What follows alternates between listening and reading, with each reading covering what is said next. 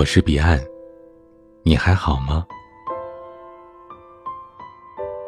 八月二十七号上午，微信推荐了这么一条新闻：妻子车祸截肢后熟睡了，丈夫卷救命钱跑掉，只留下一张字条。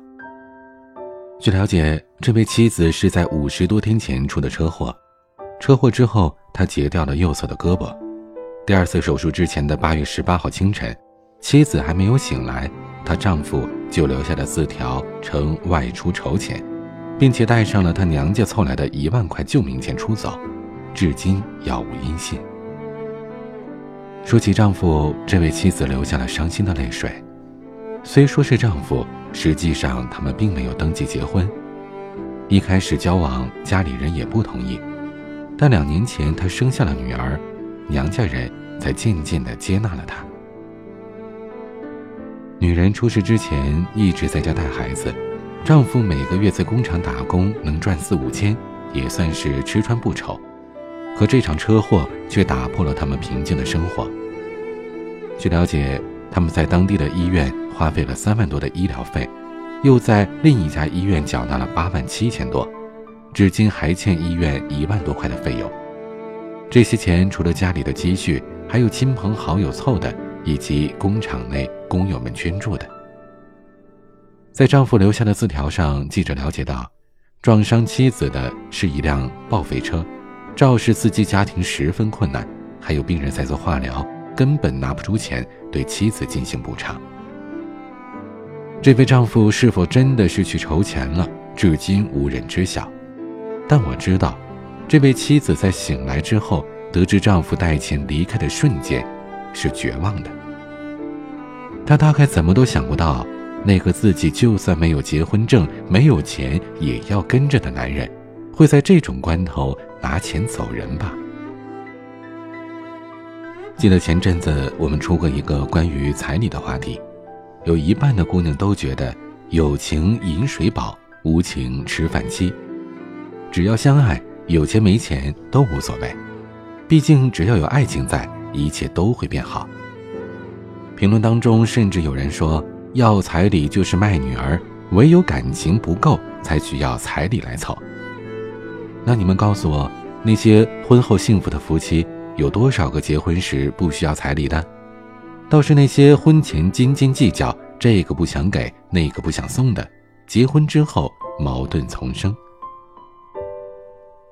我觉得有个听友说的特别好，女方要彩礼，要的并不是彩礼的本身。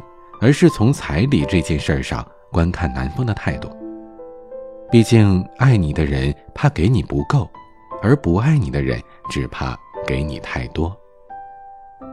这位听友还说了自己的经历：上个月她已经和男友进入到了婚前的筹备阶段，可是男方家里突然态度大变，旧房子不重新收拾，彩礼一分钱不给，钻戒换金戒，国外的蜜月变成了国内的旅行。于是，这一段婚事黄了。我很庆幸这位姑娘的悬崖勒马，没有因为所谓的爱情选择屈服嫁给男方。从这件婚前压嫁的事情来看，男方一家都十分的不尊重女方。婚姻乃一生大事，双方谈好的承诺说变就变，一切标准降低数倍。他在自己的能力之内。一个好的婚礼都不舍得给你，你还指望他婚后能对你多好呢？许多姑娘总是抱有侥幸的心理，只要男方对她好，她就能够为对方死心塌地，将家人的劝告置之脑后。但是时间，总能给我们正确的答案。七夕节当天，圆圆带着一身的伤和阿俊到民政局离了婚。红本变绿本的瞬间，圆圆心情复杂的无法言喻，一时间竟然不知道该哭还是笑。一年前，她不顾父母的劝阻，坚决的嫁给了阿俊。她觉得阿俊是这辈子除了父母之外对她最好的人。他善于察言观色，对她体贴入微，交往一年从不让她受半点委屈，唯一的缺点就是好赌。有一次，阿俊赌上了瘾，一夜之间输光了所有的积蓄，流落街头。还是圆圆开车到城市的另一头把他给接回来的。那是圆圆第一次知道他赌钱，他哭着喊着要分手，但阿俊不愿意。阿俊给他下跪，求他说只要不分手，让他做什么都行。圆圆让他戒赌，他同意了。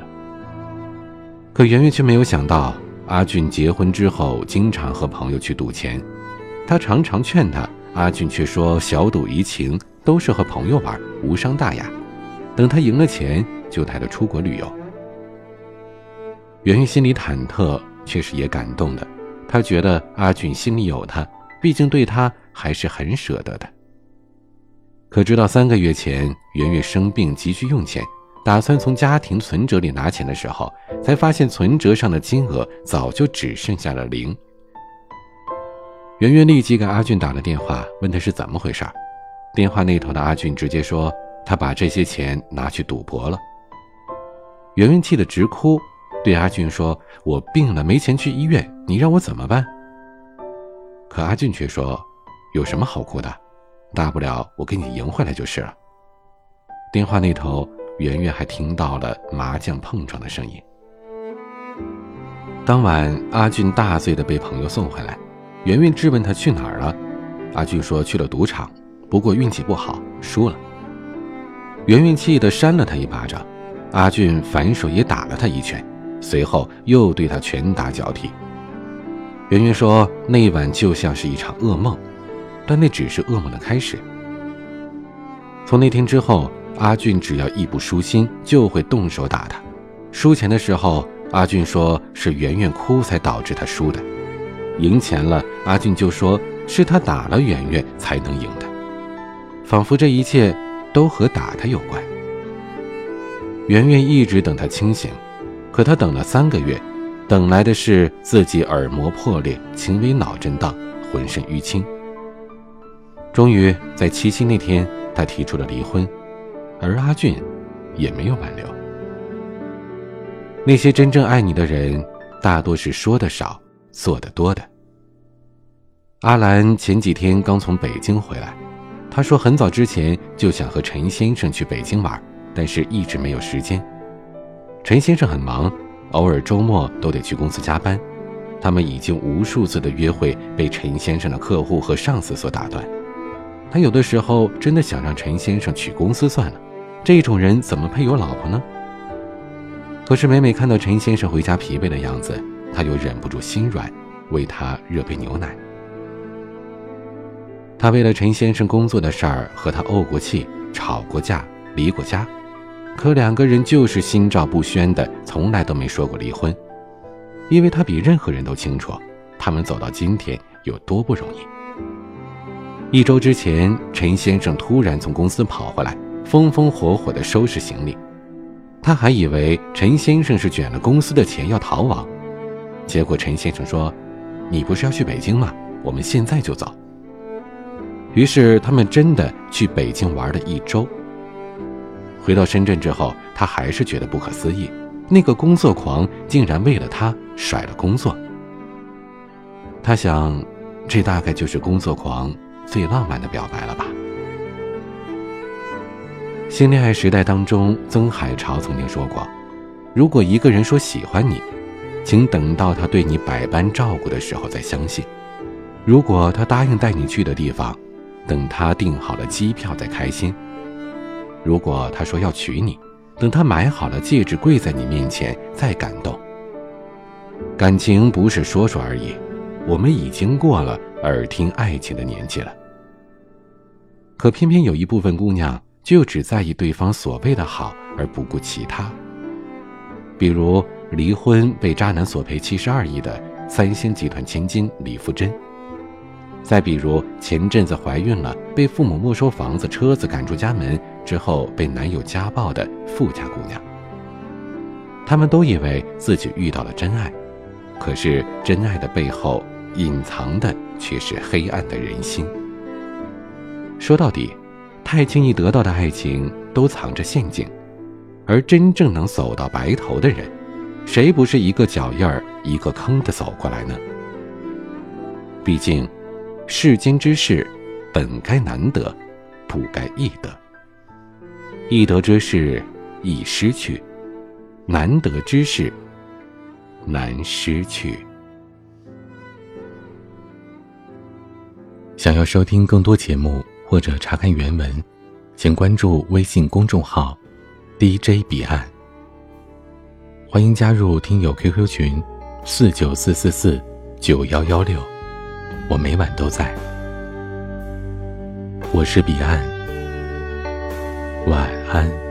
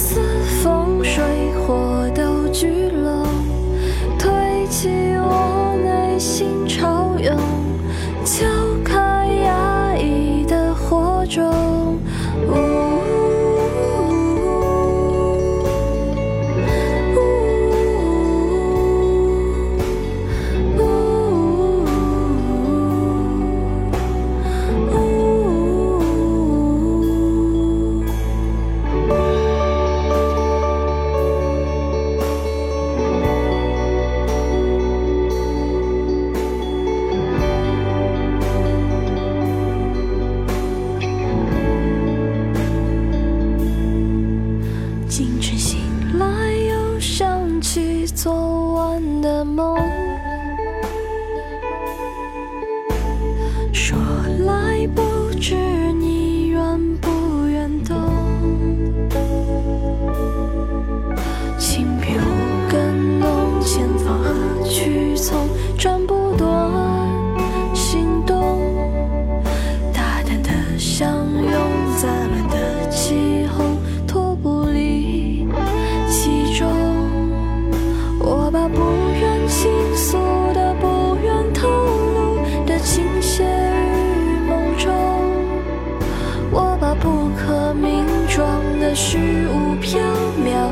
浸泡